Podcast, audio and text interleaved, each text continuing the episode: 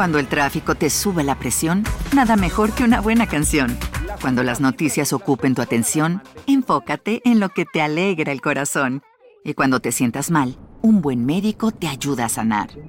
Sabemos que mantener tu salud es tu prioridad, también es la nuestra en Kaiser Permanente, donde trabajamos juntos para cuidar de todo lo que tú eres. Kaiser Permanente, para todo lo que tú eres. Kaiser Foundation Health Plan of the Mid-Atlantic Stay Inc., 2101 East Jefferson Street, Rockville, Maryland 20852. Lo que ocurrió en esa casa es, eh, fisiológicamente hablando, es muy sencillo. A esa, mujer, a esa chiquilla la sujetaron entre dos personas y la madre la evisceró brutal y, de una manera que yo creo que en los casos eh, eh, españoles de este tipo de, de historias no ha habido parangón. En el municipio de Almanza, localizado en la provincia de Albacete, esto en España, ocurrió uno de los peores asesinatos jamás vistos en el país europeo. La madrugada del martes 18 de septiembre de 1990, los vecinos de la calle Valencia son despertados por desgarradores alardidos. Estos, al parecer, provienen de la vivienda con el número 4, la casa de Rosa la curandera. La policía acude a la locación tras un llamado de auxilio y al llegar encuentran probablemente la peor escena del crimen de sus vidas. La pequeña Rosy Fernández de apenas 11 años yace sin vida, víctima de un ritual espiritista. Si eres nuevo en este canal, te cuento que subo videos casi toda la semana YouTube y en Facebook sobre temas de crímenes o de asesinatos o cosas interesantes que tengan algo que contar. Rosa Fernández González, llamada de cariño Rosy por quienes la conocían, nació el 22 de abril del año del 79. Era la hija única de Jesús Fernández Pina y Rosa González Fito, un matrimonio muy distinto al resto. La alegre niña creció viendo cómo su madre hacía todo tipo de curaciones y sesiones espiritistas en su hogar. En aquella época y probablemente hasta la fecha había al menos 350 personas viviendo como curanderos. Estos sanadores hacían su vida practicando la llamada imposición de manos y supuestas curaciones a cambio de unos pesos o de unas pesetas. También elaboraban brebajes a base de hierbas con los que juraban que les curarían a sus pacientes cualquier mal que tuvieran. Rosa, la madre de la joven víctima, era una de las sanadoras espiritistas más conocidas del pueblo. Ella fue instruida en esta labor por el maestro curandero Enrique El Villena. Ya iniciada en el mundo del espiritismo, fue bautizada como miradora, sanadora o hermana de la luz.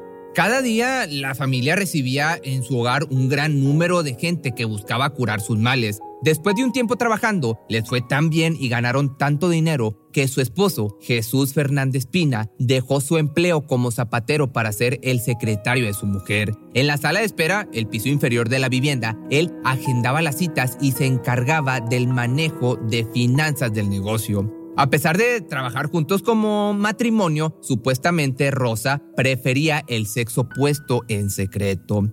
Rosa engatusaba a sus clientes con verborrea y dudosas promesas. Creía realmente que tenía poderes y cada vez se sentía capaz de logros mayores. Esto lo mencionó Francisco Pérez, director de un diario español.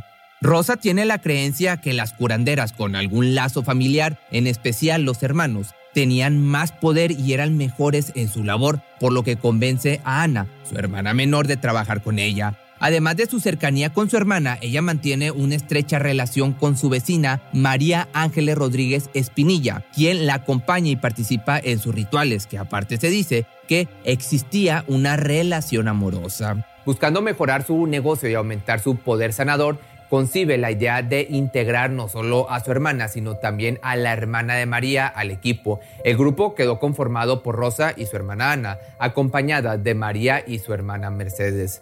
Supuestamente, entre las intenciones de la líder espiritual estaba el deseo de que su hermana y la hermana de su pareja también entablaran una relación homosexual. Un sábado, el 15 de octubre de 1990, hacen una cita y salen a cenar todas juntas. Mientras cenan, Rosa comienza a sentirse mal, agobiada. Cada vez se le veía más demacrada e irritable, mientras sus acompañantes preocupadas la escuchan decir incoherencias. Finalmente, no pasa a mayores y éstas se relajan. Ellas admiran en gran manera a la supuesta sanadora, la consideran una profeta e iluminada, por lo que todo el tiempo le expresan su respeto.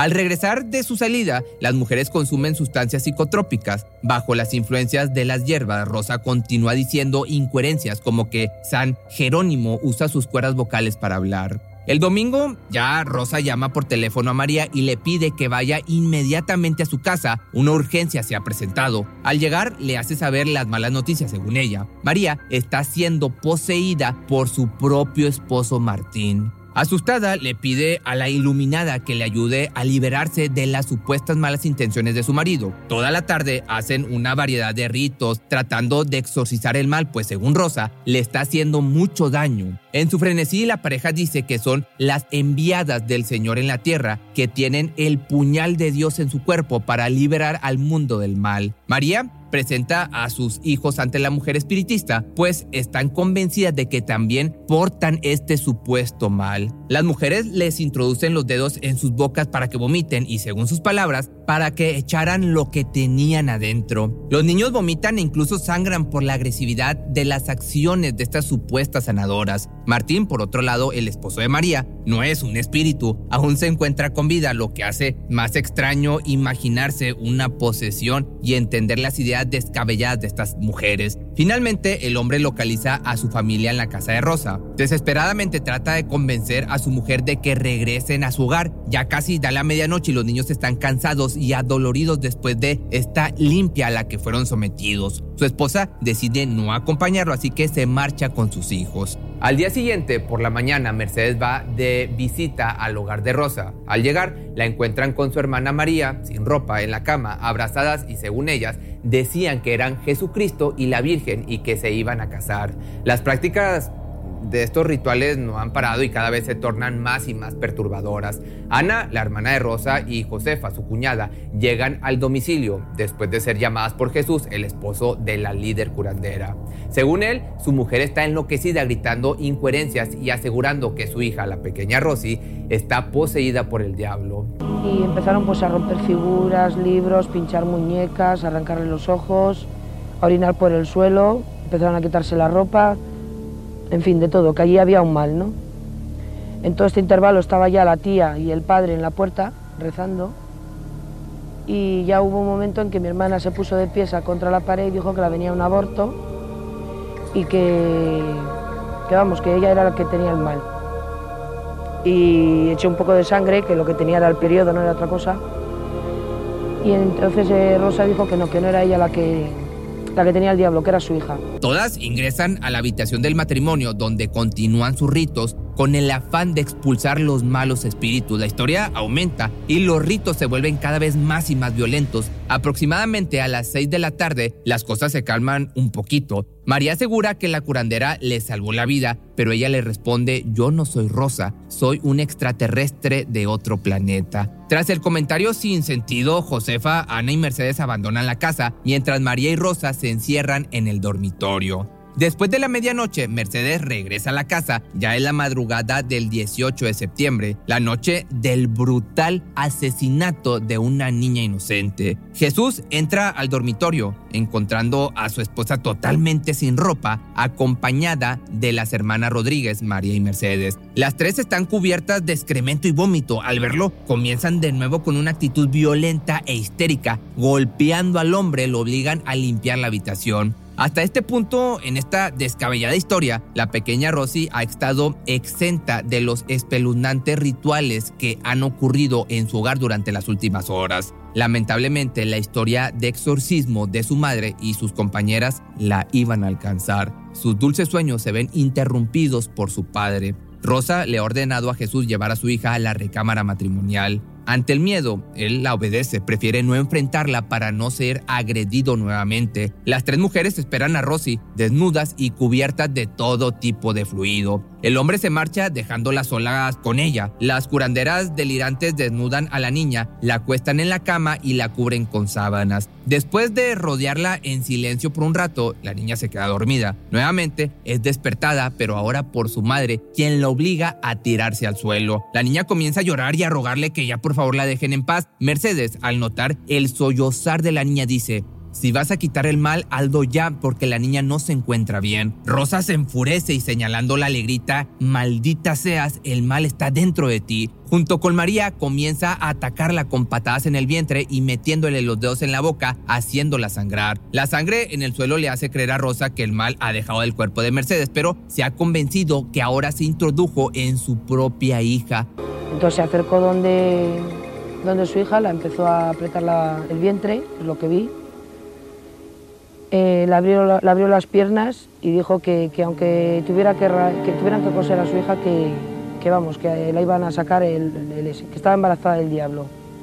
Rosy, la niña, es golpeada por su madre, pero no entiende por qué. No hay ningún espíritu maligno en ella, solo la inocencia con la que poco a poco van acabando. Naturalmente, la infante llora, por lo que su padre deja su postura de cobarde por un instante e intenta rescatar a la niña. Las mujeres lo atacan de nuevo, esta vez con más agresividad, pues tratan de sacarle los ojos con sus uñas. Jesús sale huyendo de nuevo y busca ayuda. Rosy es llevada a su dormitorio donde despiadadamente sus agresoras continúan con el sufrimiento. En el cuarto hay dos camas, una con una traba en la puerta para que nadie pueda entrar ni salir y sobre la otra acuestan a la pequeña. La rodean rezando, insultan al demonio, la golpean y se burlan de su llanto. Esto durante toda la noche entera. Ya a las 6 de la mañana regresa Jesús con Ana, pero como trabaron la puerta con el colchón, no pueden entrar. Durante tres horas permanecen afuera de la habitación escuchando los llantos y gritos de dolor de la niña. Los golpes, insultos y los rezos no cesan. Rosa y las hermanas Rodríguez cada vez enloquecen más. El cuarto está hecho un total desastre. Rompen todos los muebles, estrellan los espejos y andan con sus pies descalzos sobre los cristales. Están cubiertas de excremento, orina y sangre después de revolcarse por el suelo. Entre el caos, María grita, el mal me está entrando por debajo, me está entrando un aborto del diablo. Rosa toma una toalla y la coloca entre las piernas de su cómplice. Sangre sale de sus partes íntimas. La exorcista desquiciada está segura de que un incubo trata de poseerla cuando no era más que la menstruación. María es golpeada en el vientre en repetidas ocasiones por su amante, entonces quizás buscando que ésta se detuviera grita, el aborto del diablo se está metiendo en la niña. Rosa voltea hacia su hija y le dice, estás embarazada por el diablo. Rosy, la niña, es atacada nuevamente por las tres mujeres, es sujetada de las muñecas por las dos hermanas mientras su madre abre con fuerza sus piernas y la revisa que vamos, que le iba a sacar el, embarazo que tenía. La niña gritó dos o tres veces, decía, lo único que decía, mamá, acabas ya, mamá, acaba ya. Su madre la hablaba del colegio, de cosas así, de los libros, que empezaba el día siguiente al colegio. Y en un momento dado me mandó que me acercara a ella, estaba tapada la niña con una manta y me puse mi cara con la de ella y la agarré de la mano y la hablaba. La niña me contestaba y ya llegó un momento en que Rosa dijo que estaba cansada, se le había cansado el brazo y le mandó a mi hermana que siguiera. Mi hermana siguió y me acuerdo que decía que, que vamos, que, no, era, no estaba embarazada de uno, que estaba embarazada de varios y que, que, era un nido, que venía uno tras otro, uno tras otro. Entonces yo un momento que la miré la mano a la niña me di cuenta que estaba, estaba quedando blanca y las dije que la niña estaba quedando blanca, ¿no? Mi hermana me contestó que tranquila, que no pasaba nada, que tenía catalesia y la niña estaba bien. Con sus propias manos desgarra desde adentro a su propia hija. Uno a uno va tomando los órganos de su hija mientras exclama, Gloria al Espíritu Santo, Gloria a Jesús, al cabrón. Rosa continúa retirando las vísceras sin parar por casi media hora. Ante el cansancio, María continúa extrayendo las vísceras y gritan, otro demonio, hemos sacado otro, esto no se acaba. La escena, te podrás imaginar, de pesadilla dura varios minutos. Las palabras no alcanzan para expresar el horror que vive Rosy Fernández. Ante el shock por la pérdida de sangre se desmaya. Poco después su corazón deja de latir. Los forenses informarían más adelante que en su interior solo quedaron su hígado, el vaso y el estómago. Por las piernas, por ahí se ve que le metieron palos y le sacaron todo, porque al levantar la chilla de la cama vimos como músculos desgarrados o algo así y sangre coagulada. Finalmente, Jesús y su cuñada derriban la puerta y entran a la habitación. La escena es lo más terrible que te puedas imaginar, lo más terrible que jamás verán en sus vidas. Órganos esparcidos por el suelo, el cadáver de la pequeña sobre su cama, rodeada de figuras y estampas de santos. Las responsables están cubiertas de sangre y otros, y otros fluidos corporales. El hombre sale corriendo para pedir auxilio y llama desde la casa de un vecino a la policía. Ana no lo puede creer, mira la escena petrificada. Las mujeres, aún en su episodio de psicosis e histeria, arremeten contra ella mientras gritan, tú eres la clave, necesitamos tus ojos para que la niña reviva. La mujer es golpeada por su propia hermana y sus ayudantes. Sus retinas son heridas por las uñas de sus agresoras que trataban de sacarle los ojos. Afortunadamente logra liberarse del ataque y salir de ahí con vida. Sentimos que daban golpes, golpes en la puerta y era la policía, entonces Rosa hacía fuerza para cerrar la puerta otra vez, diciendo que era la policía y tal. Claro, la policía tiró la puerta, entró, se puso uno de la, me parece que era un policía, a dar masajes a la niña, yo ahí me di cuenta que la niña estaba muerta. Pero no vi ni sangre ni nada, nada, nada, nada, nada, nada. Habían hecho una barricada en la puerta, o sea, con mesas, sillas, de todo, ¿no? Y había sangre por todos sitios, eh, sangre completamente todo lleno. Y velas, había por ahí velas y estampas de santos. Y no te puedo decir más porque cogimos a la, y no la. Después de días de extrema violencia y locura, el cansancio impactó a las mujeres curanderas. La conciencia comenzaba a tener un inmenso peso en ellas al entender la magnitud y a la vez el horror de sus acciones, así que deciden huir. Rosa se refugia en un bar mientras que María asalta al conductor de un auto que intentaba ayudarla. Los oficiales buscan de manera implacable a las asesinas y logran detenerlas antes de que pudieran huir de la localidad salvo por Mercedes, quien fue arrestada en la escena del crimen. La Cruz Roja también llega al domicilio, pero ya no hay nada que puedan hacer. Difícilmente la policía pone bajo custodia a las mujeres. Se defienden y golpean a los agentes, atacan directo a sus ojos o con mordeduras. Mercedes es atendida en el hospital víctima de graves traumatismos. Ella les dice a los médicos que ha sufrido una paliza por parte de las fuerzas negras, o sea, del demonio, y demanda que no la toquen porque no, lo, no, necesita la ayuda, que Santa Lucía supuestamente le va a curar. El municipio de Almanza y el país entero, te podrás imaginar, está completamente devastado por la situación. No existe un precedente para esto los medios aprovechan la naturaleza del caso para hacer titulares amarillistas. La noticia está por semanas en primera plana. Tanta atención acaparó el caso que el juicio es transmitido por televisión. Rosa González, la exorcista de Almanza, es conocida por todo el mundo como una vil y despiadada madre salida de una película de horror.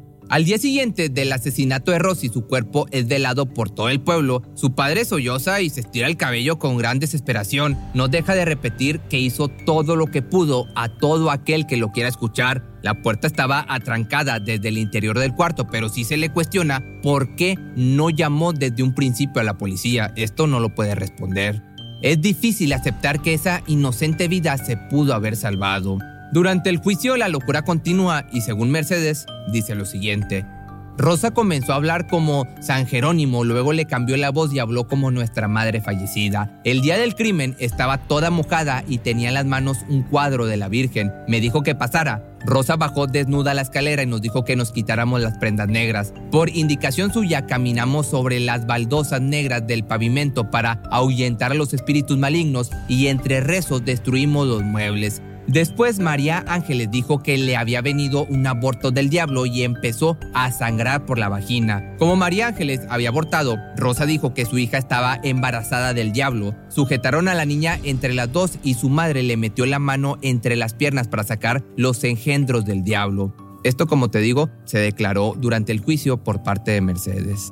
Según Rosa González, no tiene recolección alguna de los hechos de esa trágica noche. María comenta que su memoria desde la noche del 15 de septiembre no existe. Pero en febrero del año del 92, finalmente la audiencia provincial de Albacete dicta la sentencia contra las acusadas y ¿qué crees? De manera inexplicable, las tres mujeres son absueltas. El destino de las asesinas no sería la cárcel, sino un hospital psiquiátrico de carácter penal. Han sido eximidas de sus cargos debido a un diagnóstico de trastorno mental transitorio. Por su parte, Mercedes es absuelta supuestamente por no haber participado activamente en los hechos o al menos no poderse comprobar. El único testigo inocente de lo ocurrido en esa habitación, pues ya sabemos, no se encuentra más en este mundo. Unos cuantos años después, aunque usted no lo crea, e increíblemente las asesinas son puestas en libertad.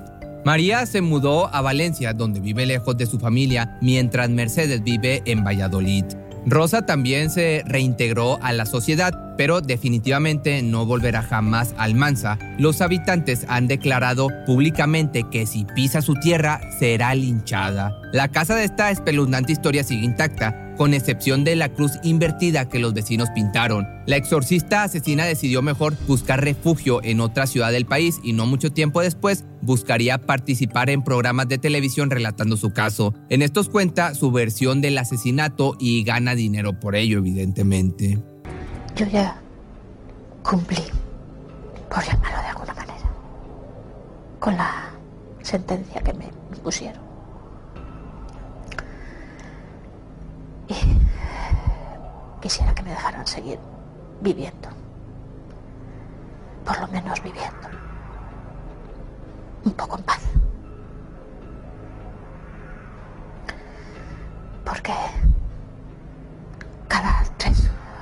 3, 4, 5 años. Cuando hay algún programa de algo, enseguida estoy ahí.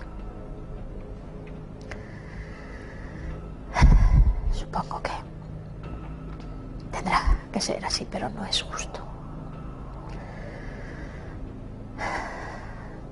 Es que no sé lo que pasó.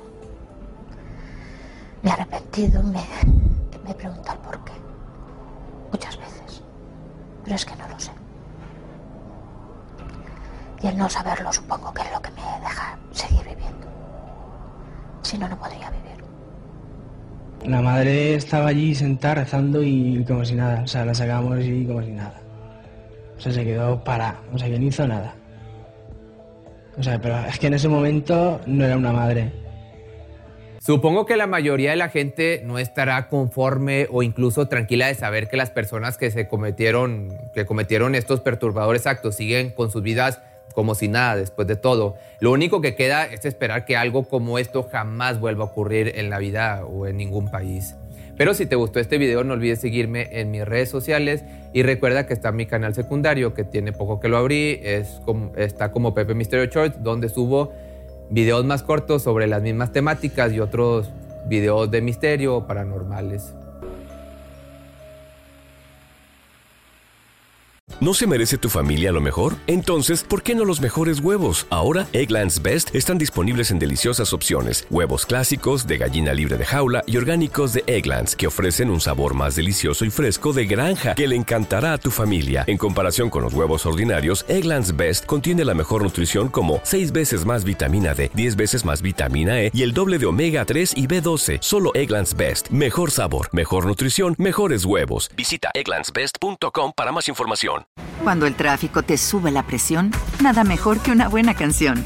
Cuando las noticias ocupen tu atención, enfócate en lo que te alegra el corazón.